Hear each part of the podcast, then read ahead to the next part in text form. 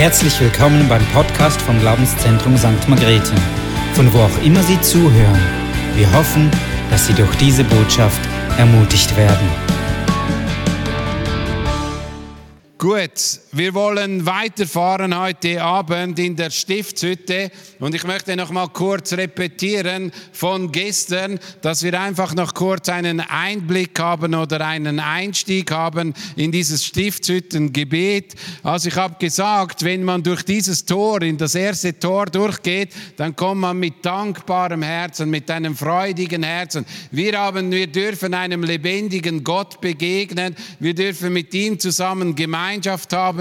Wir dürfen ihn verehren, ihn lieben und ihn ehren und das sollte uns dankbar stimmen. Wenn wir mit einem Tier kommen müssen, wo wir unsere Sünden bekennen müssen, kann es sein, dass unser Herz ein bisschen zerbrochen ist, aber deshalb dürfen wir Danke sagen, wenn wir ein Tier geben, dass Gott unsere Sünden vergibt. Und weiter gehen wir an das Opfer, wo Jesus Christus für uns gestorben ist, der alle Sünden auf sich genommen hat. Und das ist ein Geschenk, das ist ein wunderbares Geschenk, das ist das höchste Geschenk, das ist die Möglichkeit, dass du und ich wieder in Gemeinschaft mit dem Vater kommen dürfen. Und dann eben dieses Waschbecken, das auch eine bestimmte Symbolik hat, wo man sich reinigt vor Gott, wo man über das Spiegel Gottes über den Spiegel das Wort Gottes schaut und sich anschaut, wo stehe ich und wer ist Gott und vielleicht auch, wo mein Herz ist und wo sein Herz ist, dass wir das prüfen können. Wir haben gestern noch einen Eindruck bekommen, wo es darum gegangen ist, dass in unserer Kirche das Kreuz sehr hoch ist aber dieses Waschbecken sehr klein. Und dieses Waschbecken hat, dieses Wasser ist so wie bei einem, wenn du den Stöpsel rausziehst vom Lavabo, dass dann dieser Wasserstrom kommt und das langsam runtergeht. Und ich glaube, es ist wirklich so wichtig, dass wir nicht nur das Kreuz, was schön ist und wo wir dankbar sein dürfen, wo wir immer wieder Lob und Preis sagen dürfen, in die Mitte stellen, sondern auch die Heiligung. Das heißt, die Heiligung wird uns nicht retten, aber die Heiligung wird uns ins Bild Gottes hineinwandeln. Und das sollte uns viel mehr beschäftigen. Hey, wenn ich manchmal Gebete höre, da geht es immer nur darum, was Gott mir alles Gutes tun soll, was er alles vollbringen soll, was er alles machen muss. Und so oft hat es etwas mit dem zu tun, wie, dass er an mir arbeiten darf, dass er mein Herz an, äh, anpacken kann. Wir wollen das Schöne dieser Welt erbeten, aber unser eigenes Leben wollen wir nicht in die Schönheit Gottes hinein verwandeln. Und deshalb ist das so ein wichtiger Ort. Und von diesem Moment her bis hierher konnten die Leute gehen. Ab diesem Moment arbeiteten die Priester.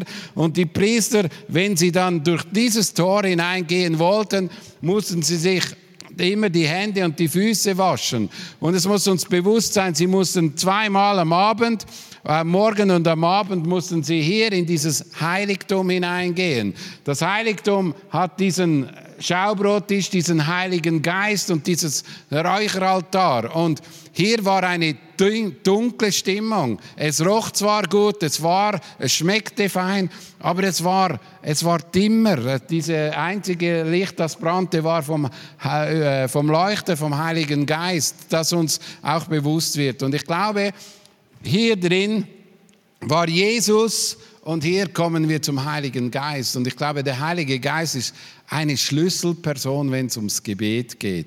Der Heilige Geist ist der Schlüssel auch fürs Gebet. Und ich möchte heute einfach kurz äh, nochmals etwas aus meinem Leben erzählen. Ich habe gestern erzählt, wie, was für einen Kampf es war bei mir, diese Gebetszeit und diese persönliche Gebetszeit und dass ich verschiedene Varianten ausprobierte, bis ich zu diesem Stiftshüttengebet gekommen bin, das mir Ordnung gegeben hat. Weil wir haben gestern gesehen, wir sind locker da eine halbe Stunde dran. Also es ist, wenn man das richtig tut, dann merkt man, wie, was für eine Qualität man hineinkommt, auch im Gebet Gebetsleben.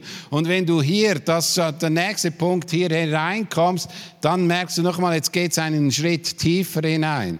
Und ich kann euch sagen, ich habe immer noch diese Kämpfe gehabt, immer wieder, und ich bin so in dieser Zeit aufgewachsen, wo der, äh, wie soll ich sagen, äh, der Billy, äh, nein, der Benny Hinn die Blütezeit hatte und er hat ein Buch geschrieben, Guten Morgen, Heiliger Geist. Und das war mein erstes Buch, das ich gelesen habe, mein erstes christliches Buch, das ich gelesen habe. So kindlich wie ich war, habe ich das, was er geschrieben hat, eins zu eins umgesetzt und habe mir immer wieder gesagt, Guten Morgen, Heiliger Geist. Schön bist du bei mir, schön bist du da. Ich bin dann in die Gebetsstunde gekommen und habe gesagt, Heiliger Geist, wir heißen dich herzlich herzlich willkommen, bis mich dann der Pastor auf die Seite genommen hat und gesagt, also so musst du gar nicht anfangen zu beten.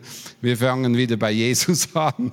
Und dann habe ich mich ein bisschen zurückgehalten in der Gemeinde, aber zu Hause habe ich weiter gebetet mit dem Heiligen Geist, weil ich merkte, da ist irgendetwas, weil ich habe auch gesehen in der Kirche drin, die Menschen, die wirklich eine Beziehung mit dem Heiligen Geist hatten, da war das Gebetsleben anders, da war irgendeine Kraft da, die ich suchte.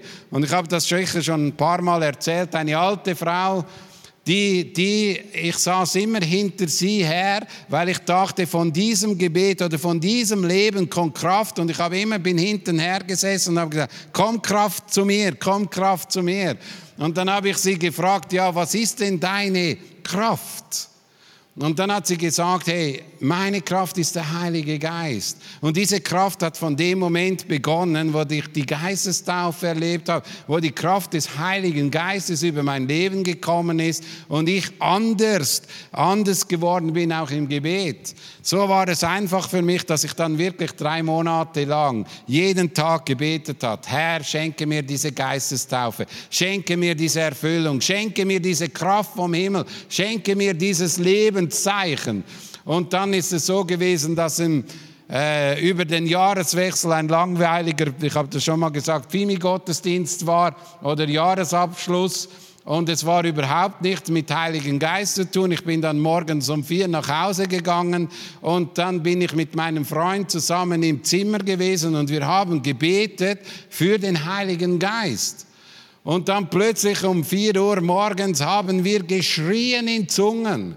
Dann ist der Vater vom anderen Zimmer reingekommen zu unserem, zu, von, der Vater von meinem Freund und hat nachgedacht, ob wir nicht ganz bachen sind, ob wir zu viel getrunken haben oder was mit euch los ist. Aber wir haben geschrien in Zungen und gebetet und das hat etwas in meinem Herzen ausgelöst. Und ich glaube, es ist so wichtig, dass dieser Heilige Geist auch zum Gebet ein wichtiger Schlüssel wurde.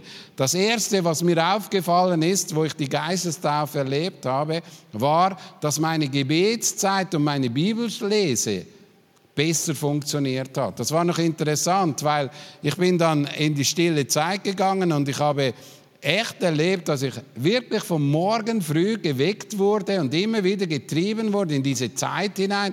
Und ich war jung und habe da wirklich einen Hunger gehabt und ein Hunger ist geweckt worden, dass ich dann auch die Bibel gelesen habe und die Zeit genommen habe mit Gott und ich glaube, es ist manchmal eben auch ein Krampf, weil der Geist Gottes nicht so frisch immer wieder da ist. Und ich wünsche mir, natürlich ist der Heilige Geist immer in mir drin, aber trotzdem fordert uns der Paulus auf in äh, Epheser 5, 18 und trinkt euch keinen Rausch an, den übermäßigen Weingenuss führt zu zügellosem Verhalten. Lasst euch viel mehr vom Geist Gottes erfüllen. Und das sollte einen immer werdenden Prozess sein. Das soll immer wieder gesucht werden. Das sollte uns immer wieder eine Sehnsucht geweckt werden, weil das hat Einfluss auf dein und mein Gebetsleben. Gebet und der Heilige Geist. Wir leben im Zeitalter des Heiligen Geistes, weil Jesus und der Vater ist im Himmel und der Geist Gottes ist in uns drin, in den gläubigen Menschen ist er im Herz drin und er ist hier drin, er ist nahe an, an uns drin, also näher kannst du gar nicht sein, er ist in uns drin oder wir können es anders sagen, wir sind der Tempel des Heiligen Geistes und der Geist Gottes lebt in uns drin und der ist so nahe nahe bei uns und das ist so wichtig.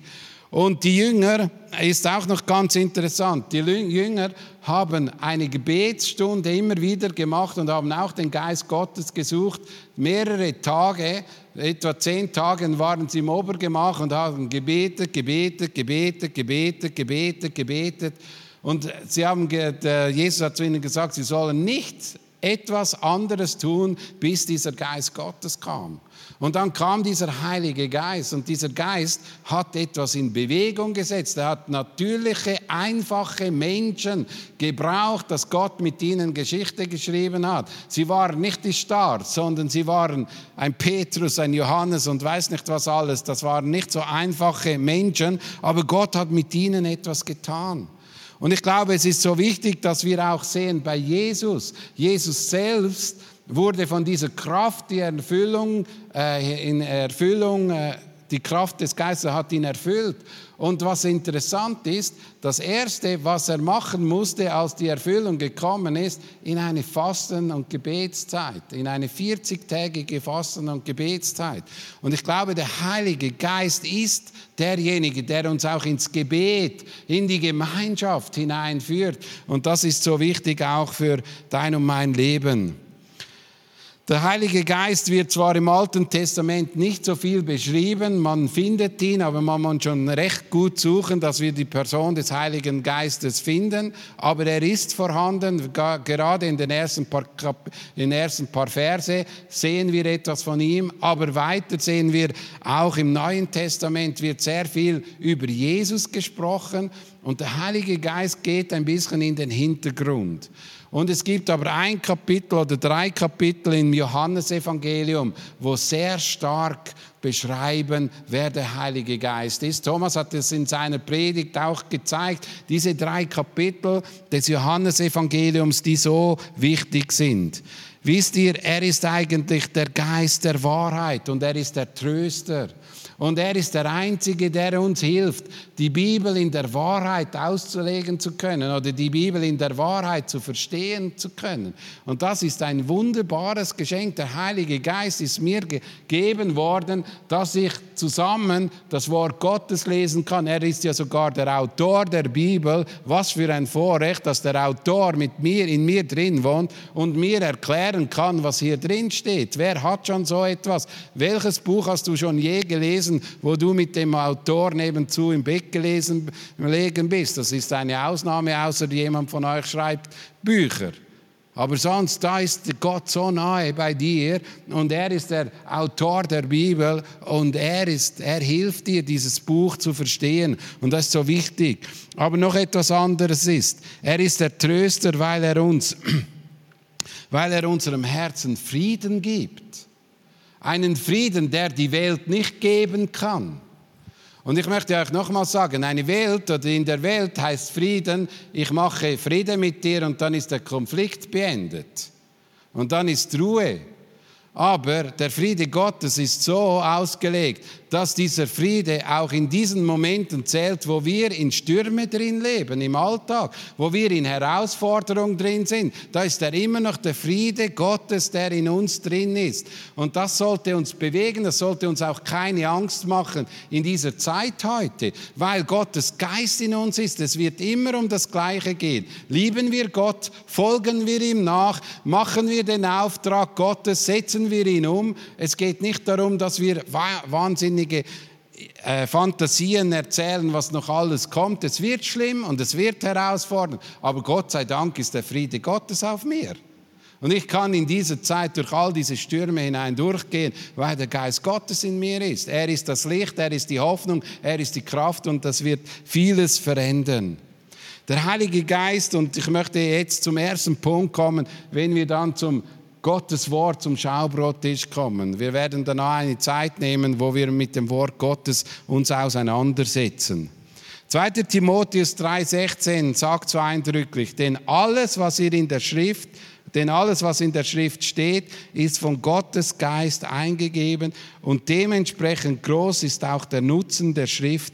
Sie unterrichtet in der Wahrheit, deckt Schuld auf, bringt auf den richtigen Weg und erzieht zu seinem Leben nach Gottes Willen. So ist also der, der Gott gehört und mit ihm dient, mit der Hilfe der Schrift allen Anforderungen gewachsen. Es ist durch sie dafür ausgerüstet, alles zu tun, was gut und richtig ist. Also wir merken, das Wort Gottes hat eine enorme Bedeutung für dein und mein Leben. Und das Wort Gottes ist nicht einfach nur ein Wort, es ist Gottes Wort. Gott ist der Autor und dieses Wort ist höher als jede Prophetie, die du je erhalten hast. Ist höher als jede irgendwelche geistlichen Eindruck, jede geistliche Erfahrung, die du gemacht hast. Ist Gottes Wort immer noch über dem all dem und ist der, wo wir uns ausrichten können und korrigieren können und wissen, wohin es führt. Jesus sagt in Johannes 3, 6, 63, der Geist ist es, der lebendig macht. Das Fleisch ist dazu nicht fähig. Die Worte, die zu euch gebracht, die Worte, die zu euch gebracht habe, sind Geist und sind sein Leben. Und Gottes Wort, das er uns gebracht hat, sein Wort, ist Geist und ist Leben, ist Kraft, ist Hoffnung, ist etwas, was unser Leben verbessert und verändert. Und wir dürfen nie vergessen, der natürliche Mensch, kann nicht verstehen, was in diesem Buch drin steht. Der natürliche Mensch versteht das nicht. Der Mensch braucht den Heiligen Geist, um zu verstehen, was hier drin steht. Erstens öffnet uns der Heilige Geist die Augen, dass wir Kinder Gottes sind. Erstens öffnet er uns der Heilige Geist die Augen, dass wir verstehen, dass nur Jesus alleine rettet. Also es ist so wichtig, dass dieser Geist Gottes, dieser Heilige Geist in unserem Leben drin ist, damit wir Verständnis haben und das richtige Verständnis von der Schrift herholen. Das heißt nicht, dass der Heilige Geist mir alle Weisheiten aufdeckt und alles zeigt, sondern ich bin immer noch Stückwerk. Einfach zum, äh, zum Wissen, wir sind immer noch Stückwerke. Wir haben nicht alles gefressen, sondern wir haben immer nur Teile vom Heiligen Geist empfangen. Das heißt auch, der Heilige Geist ist in einem Anteil uns geschenkt worden. Wie groß dieser Anteil ist, wissen wir nicht, aber er ist uns gegeben und wir haben allesamt durch, Gaben und, äh, durch Gabe und Befähigung von Gottes ein Stückwerk bekommen. Das heißt auch, ich weiß hundertprozentig, ich bin nicht der einzige richtige Lehrer hier in dem Haus. Da gibt es andere, die auch Wahrheiten weitergeben können, die auch Weisheiten weitergeben, weil Gottes Geist in ihnen drin lebt und sie etwas weitergeben können.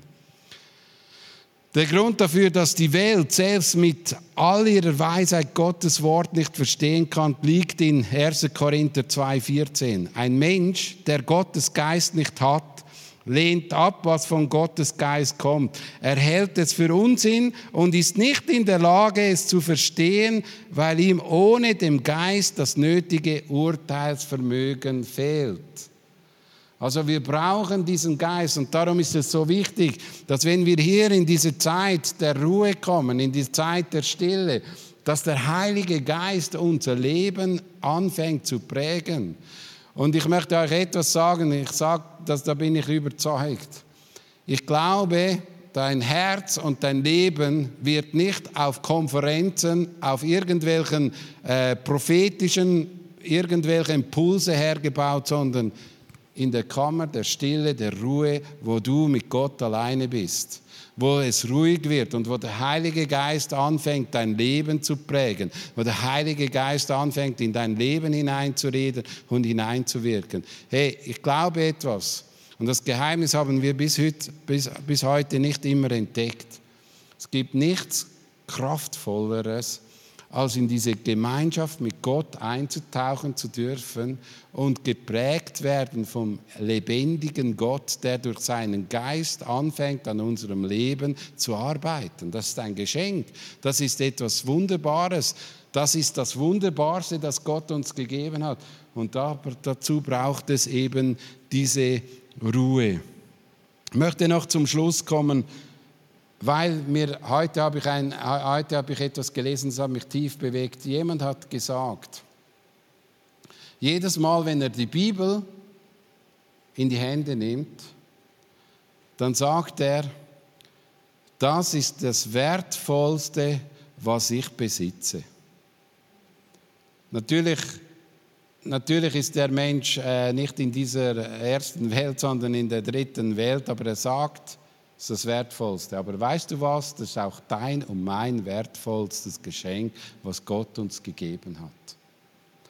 Wir haben so viele Bibeln und für uns ist die Bibel manchmal eben nicht so wertvoll.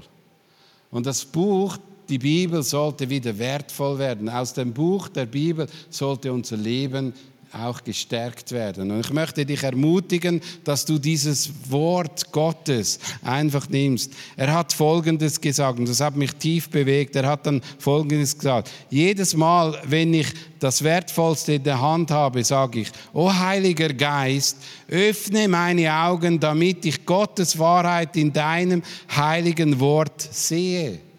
Und ich glaube auch, die Bibel ist nicht nur ein theologisches Buch, sondern die Bibel ist ein Buch, wo für einfache Menschen ist, die betend mit dem Heiligen Geist dieses Wort Gottes lesen und erleben werden, wie der Heilige Geist ihnen Dinge offenbart und Dinge auch zeigt und auch, auch äh, Verständnis gibt, da, du, da wir alle manchmal staunen. Und es ist so interessant, auch wenn man eine Predigt vorbereitet, wie viel Mal ist man vor der Bibel und sagt, Heiliger Geist, was ist jetzt dran? Was willst du sagen? Was ist wichtig? Wo ist dieser Vers? Wo steht etwas, was es ergänzen kann? Da bist du manchmal echt dran und das sollte aber nicht nur, wenn man eine Predigt macht, tun, sondern es sollte unser tägliches Brot sein, dass wir im Geist betend die Bibel lesen weil das ist ein wichtiger Prozess.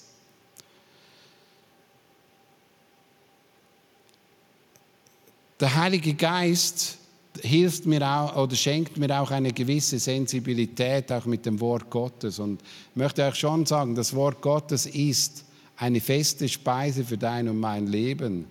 Und es ist schön, wenn wir hungrig nach Milch Durst haben, weil das zeigt, das weckt etwas von dem Hunger auf. Aber wichtiger ist, dass wir die Speise nehmen können, wie es in Hebräer 5,14 steht. Feste Nahrung hingegen ist für Erwachsene, für reife Menschen, also deren Urteilsvermögen aufgrund ihrer Erfahrung so geschult ist, dass sie imstande sind, zwischen gut und böse zu unterscheiden.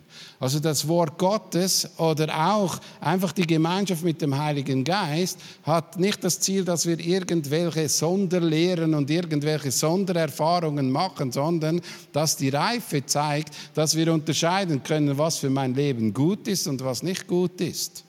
Und wir brauchen in der heutigen Zeit, dass wir wieder das Wort Gottes reden lassen können und es als Nahrung aufnehmen können, dass wir sagen können, was ist gut und was ist nicht gut. Weil ich erlebe je länger, je mehr, dass das Wort Gottes bei vielen Christen manchmal gar nichts mehr zu sagen hat. Es geht nur noch um meine Wünsche um meinen Willen, um meine Sehnsucht, um mein, mein Ich, ich, ich, ich, ich, ich, ich. Das Wort Gottes ist eigentlich geschrieben von einem König, der einen Plan für dein Leben hat und einen Auftrag für dein Leben und er möchte mit dir zusammen vorwärts gehen. Und die Schrift hilft mir zu erkennen, was ist gut für mein Leben und was nicht gut ist. Und da hilft uns auch der Heilige Geist immer wieder durch, durch Bibelstellen, durchs Reden, hey, das ist der richtige Weg. Orientiere dich an diesem Weg. Er mag bei anderen Menschen Unglaube auslösen, Abschütteln auslösen. Aber wenn du weißt, dass Gott da durchgeht, dann sollst du diesen Weg gehen, wenn er Übereinstimmung ist mit der Schrift, weil du weißt, es ist der richtige, gute Weg. Das ist mir wichtig, dass das Wort Gottes einfach auch in deinem Leben drin ist. Der Schreiber des Hebräersbriefs zeigt, welche Qualifikationen nötig sind, um die feste geistliche Speise der Schrift aufnehmen zu können.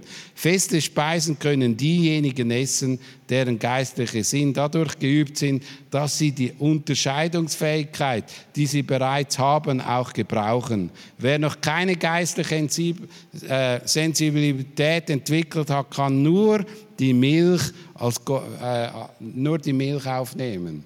Und ich wünsche mir, dass wir eine Sensibilität haben, und zwar eine Sensibilität, die aus der Beziehung und der Gemeinschaft von Gott wächst. Und Gottes Wort wird dann in deinem Leben eine große Priorität stellen. Und du wirst nicht Erfahrungen über, dies, über dieses Wort stellen, sondern du wirst das Wort dahin setzen, wo dein Leben führt und leitet. Und du wirst Erfahrungen machen, weil Gottes Geist führt und leitet dich. Ich möchte jetzt zum eigentlichen Gebetsteil kommen. Und wir haben diesen Zettel. Wer diesen Zettel noch nicht hat, der kann noch mal einen da vorne holen. Und hier ist die Reihenfolge ein bisschen anders, aber wir gehen zuerst zum Schaubrottisch. Und der Schaubrottisch ist das Wort Gottes. Und das Wort Gottes heißt es hier drin, ist etwas kostbar, etwas Wertvolles, eine Nahrung, ein Spiegel, etwas, was in dein Leben hineinsprechen kann. Und ich denke, es ist heute einfach auch mal gut, dass wir jetzt eine Zeit nehmen, wo wir beten mit dem Heiligen Geist zusammen. Mal 1. Äh, nicht 1. Korinther, Johannes 14 durchlesen und Johannes 14 einfach für dich durchliest und dann frage Gott, was hast du mir zu sagen? Was spricht Gott zu mir? Dass wir einfach in dieser Zeit jetzt eine Zeit nehmen, wo du weißt, hey, jetzt bin ich da in der Ruhe, jetzt suche ich Gott und jetzt brauche ich ihn, weil ich bin überzeugt, dass das Wort Gottes etwas zu sagen hat. Wir werden im zweiten Teil dann miteinander beten und vielleicht hast du dann ein Wort für jemanden, vielleicht hast du einen Bibelvers, der jemand ermutigen kann, dann darfst du ihn auch weitergeben. Aber machen wir es jetzt so, dass wir einfach äh, jetzt eine Zeit nehmen, das sind zehn Minuten, wo wir das Wort Gottes betrachten für uns selbst. Erst äh, Johannes 14 finde es so wichtig, dass wir immer wieder betend die Bibel lesen. Heute Abend, als ich so jetzt da gewesen bin, ist mir so dieser Vers einfach so ins Herz gesprungen. Vers 8, Herr sagt Philippus, zeig uns den Vater, das genügt uns. Einfach diese Tiefe, zeig uns den Vater, das genügt. Wir brauchen nicht mehr als Gott. Es genügt. Und das sind so Worte, die dann in dieser Stille dich begleiten können, du in den Tag hineinnehmen kannst, wieder mitnehmen kannst, wieder meditieren kannst.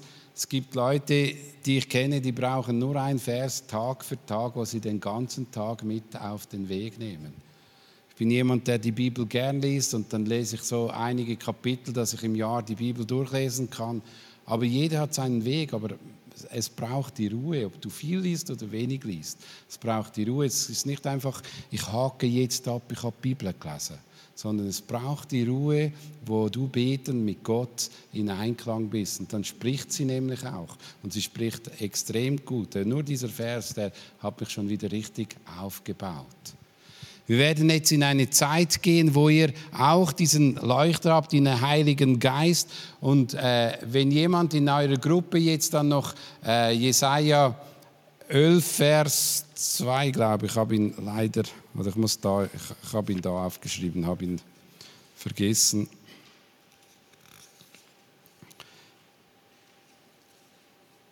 Jesaja 11, 2, ja, das stimmt dass er, dass er einfach durchbeten könnt. Er ist der Geist des Herrn, er ist der Geist der Weisheit, er ist der Geist, dass ihr miteinander jetzt eine Gebetszeit haben könnt, so in Dreiergruppe und dann einfach diesen Jesaja 11,2 miteinander durchbetet und vielleicht, dass Gott dann auch etwas in eure Mitte hineinspricht, dass er einander ermutigt. Wir nehmen uns jetzt einfach zehn Minuten Zeit, wo ihr in Gruppen miteinander beten könnt und diesen Jesaja-Stelle mitnehmen könnt und und dann einfach den Geist Gottes in die Mitte stellt und einfach betet, einfach beten mit der Bibel und könnt füreinander beten, ihr könnt aber auch Gott suchen in dieser Zeit oder auch einfach das, was jetzt da durch diesen Geist kommt. Könnt ihr so ein bisschen Gruppen machen, da wo ihr gerade seid, einfach Dreier.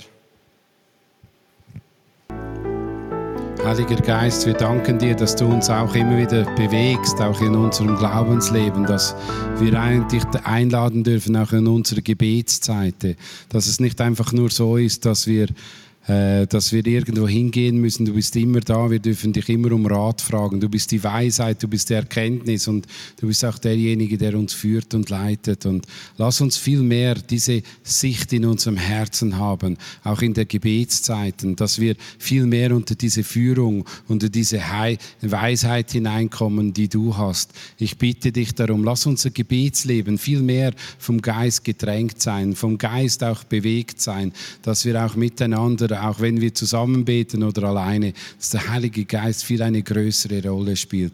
Ich danke dir dafür. Amen. Wir kommen jetzt noch zum Schluss, zum Schlusspunkt und das ist dieser Räucheraltar. Und bei diesem Räucheraltar haben wir am Sonntag die Predigt gehört und eines der eindrücklichsten Dinge, das an diesem Räucheraltar geschieht, ist folgendes. Äh, wir lesen in der Bibel, dass Mose hier mit Gott geredet hat, dass Mose mit ihm gesprochen hat, dass Mose da, da vor diesem der, der, ist vor diesem Zelt gestanden und er ist hier gewesen, hat mit Gott geredet, hat mit ihm Gemeinschaft gehabt. Auch Josua war da im Zelt und hörte zu, wie Mose geredet hat. Aber wir lesen auch von Zacharias, der auch mal diesen Dienst tun durfte und dann eben auch mit Gott in ein Gespräch gekommen ist und dann ein Wunder erleben durfte, weil Gott gesagt hat, deine Frau wird wieder schwanger. Und wie es Sammy richtig gesagt hat, dass er dann eben äh, es gar nicht glaubte und dann zuerst mal stumm wurde, weil er so überwältigt war von dem, was Gott da gesagt hat. Und wisst ihr was, ich glaube, auch das ist so wichtig. Ich habe gestern diesen Vers gehört, seid still und erkennt, dass ich Gott bin. Gebet ist nicht einfach nur, wir schreien, wir beten, wir, wir poltern, wir sagen, lernen wir wieder viel mehr in der Ruhe vor diesem Gott zu sein und auf ihn zu hören, in einen Dialog hineinzukommen.